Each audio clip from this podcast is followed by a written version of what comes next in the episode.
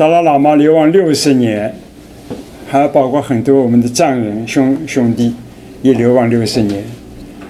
六十年这个很长的时间，很长，而且他们怀着一颗心，就要回到西藏，这叫流亡。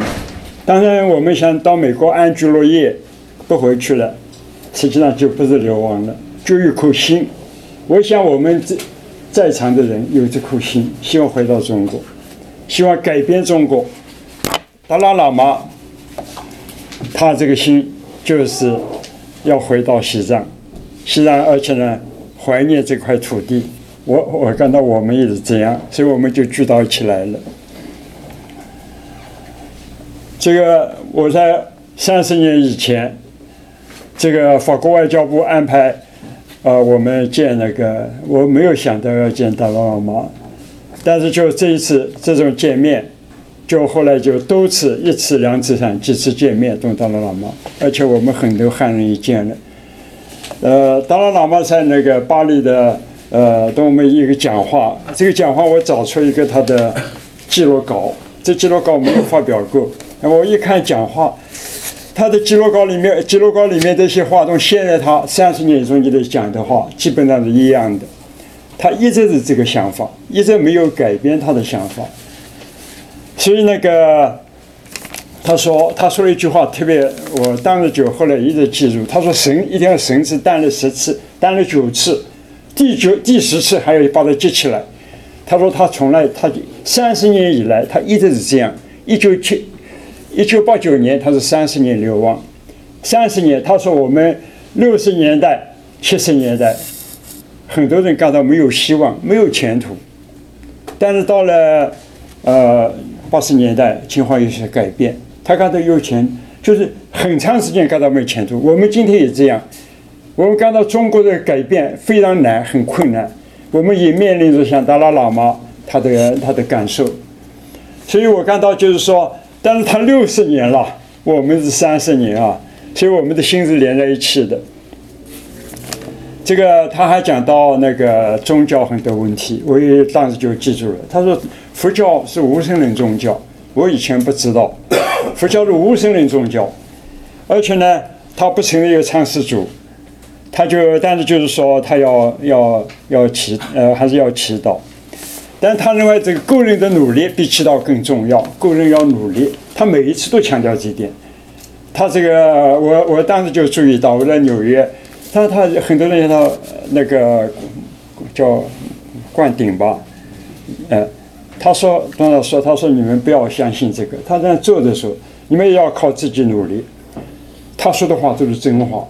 达拉喇嘛，这个非常了不起的一个人。这个我就讲那个，这个流亡六十年，包含着一个意志，就是要回到西藏土地上去的意志。这个非常重要，就是要回去。达拉喇嘛一句话，就是要回去。”就回到那边去。他说他能活一百一十三岁，那我想很早很快就会实现。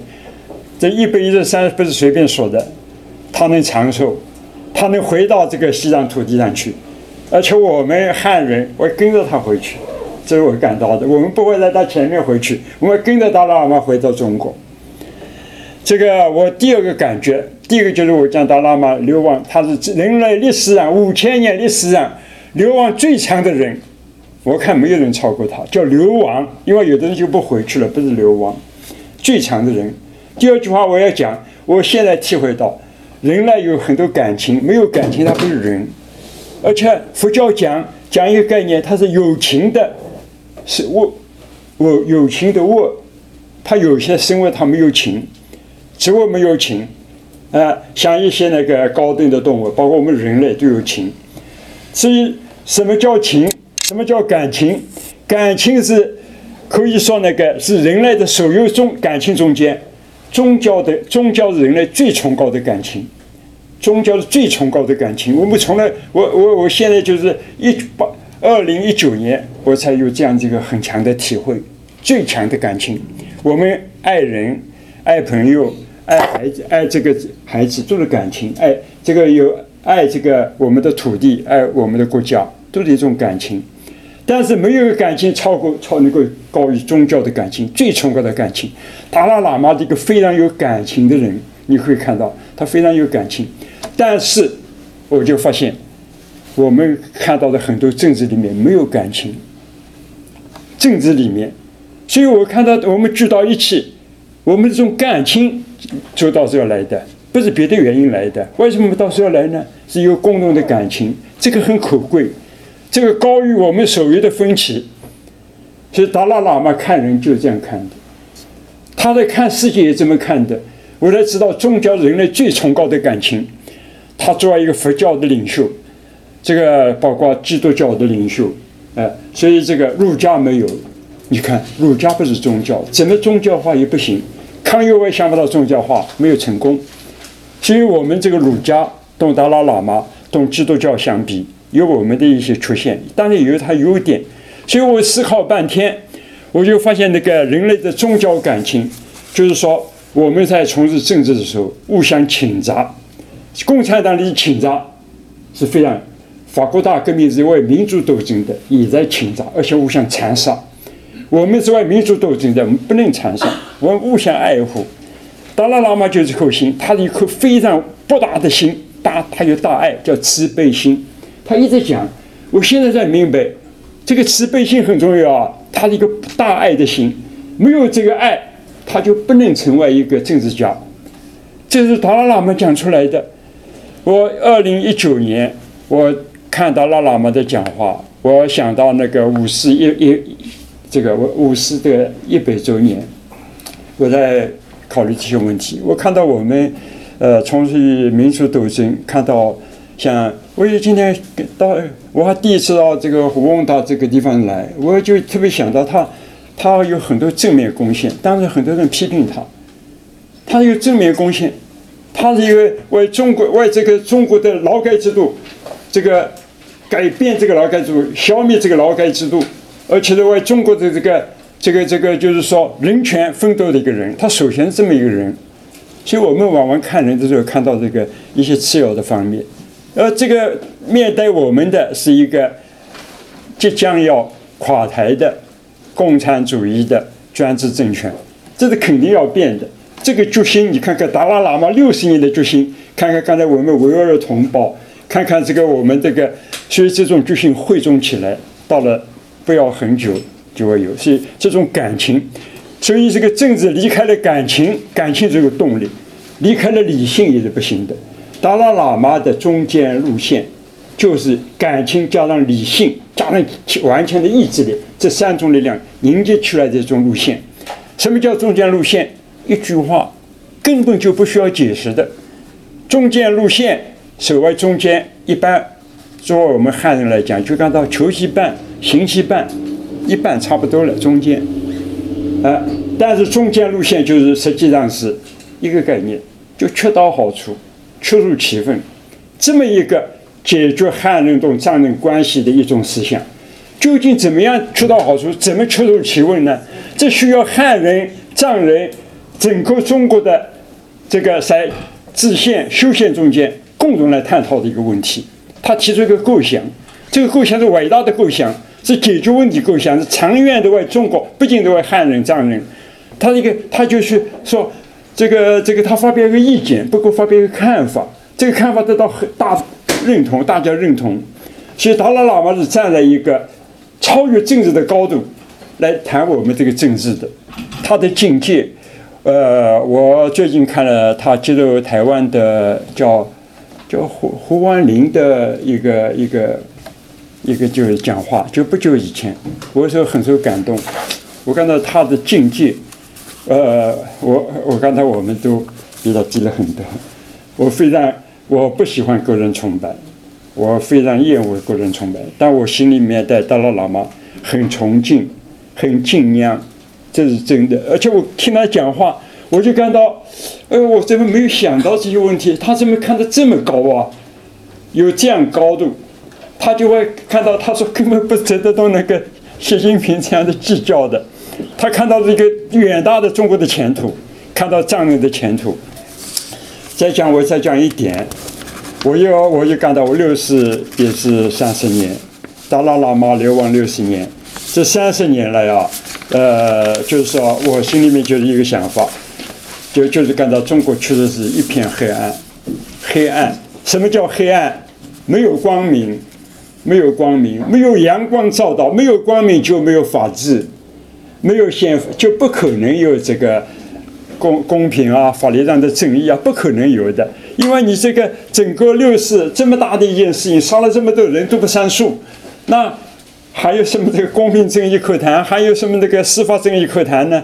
所以里面的冤假错案层出不穷。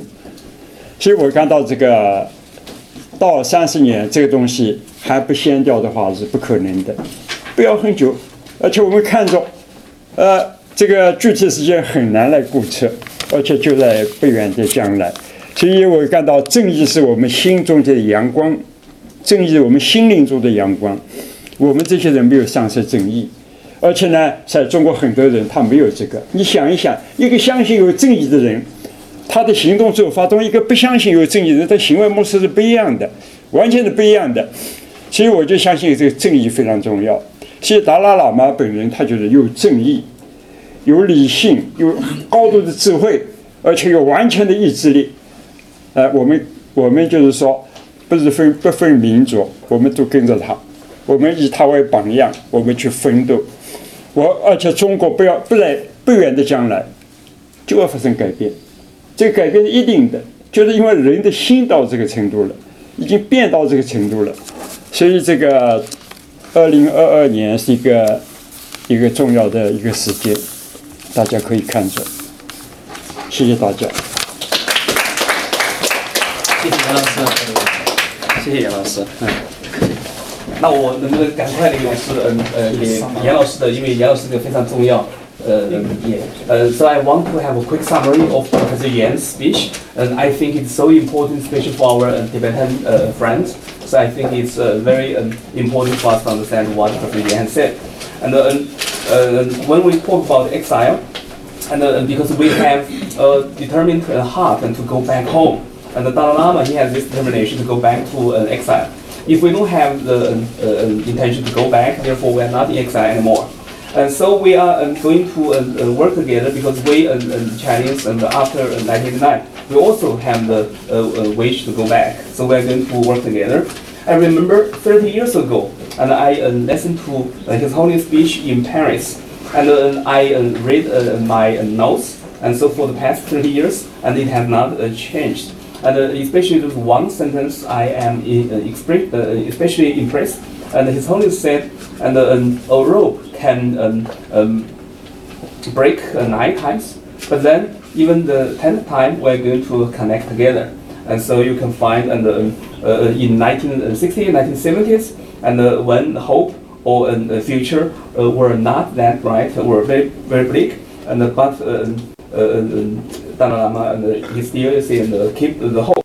And so um, also Dalai Lama um, uh, talk about uh, religion and uh, the first time I realized Dalai Lama said um, Buddhism is not you see an, a theistic religion and there's no creator. And so Dalai Lama also said, and uh, uh, for example, like um, baptism, you should not you see blindly only you see the, uh, have faith in um, baptism. You should you see have your own personal cultivation and so um, this is uh, what uh, uh, we should focus. And second point, and uh, I have to emphasize in the human history of 5,000 years, and Dalai Lama and his followers, they have the longest uh, exile in human history.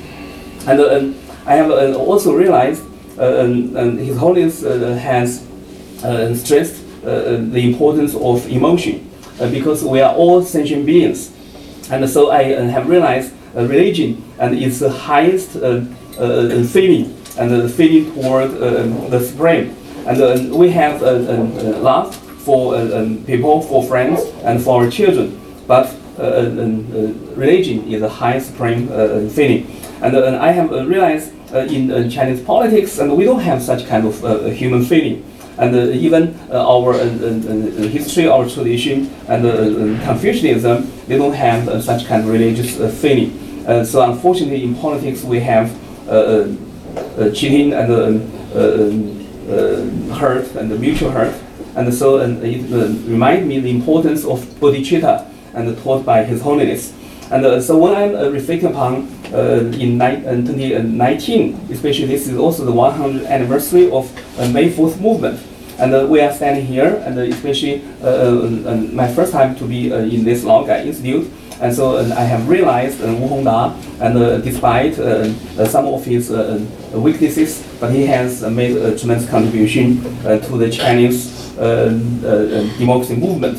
And so um, I um, think about uh, this, especially the middle way approach, and I want to understand, and it's not about we are going to only go to halfway. And uh, the middle way approach is not to just uh, go to halfway, but it's to be perfect is and, and appropriate and to our goal. And so and I believe this is a great idea and for the future constitutional uh, making and uh, for the Chinese is a, a, great future. And uh, also I have realized and the statue and also um, the uh, whole um, perspective, uh, His Holiness to look at the world affairs and it's so different, it's so high. And I realize and we are much, much lower. And so and because and he has the same, the great vision and the great uh, future. And uh, also, last point I want to say is for the um, past 30 years, China has been in uh, darkness, and we don't have justice, we don't have rule of law, and we don't have uh, uh, fairness. And so, um, I uh, at this moment, uh, I believe if we don't have uh, justice, of course, we don't have uh, uh, sunshine. And but uh, we are here, and we are uh, filled with sunshine because we are still, see, um, uh, um, uh, following the path of uh, justice. I believe the importance of justice, and also Dalai Lama has emphasized the importance of justice and the reason and wisdom and also will. And so we are going to um, struggle together and fight together. And, uh, I believe, and uh, because the um, human hearts in China are changing, so I believe it will not be too long, and we are going to see a bright future and in China and in uh, uh, uh, Tibet. And Professor Yan also said one sentence, and we are going to return to China and following Dalai Lama uh, for uh, democratic China. We are not going to go back to China and before His Holiness.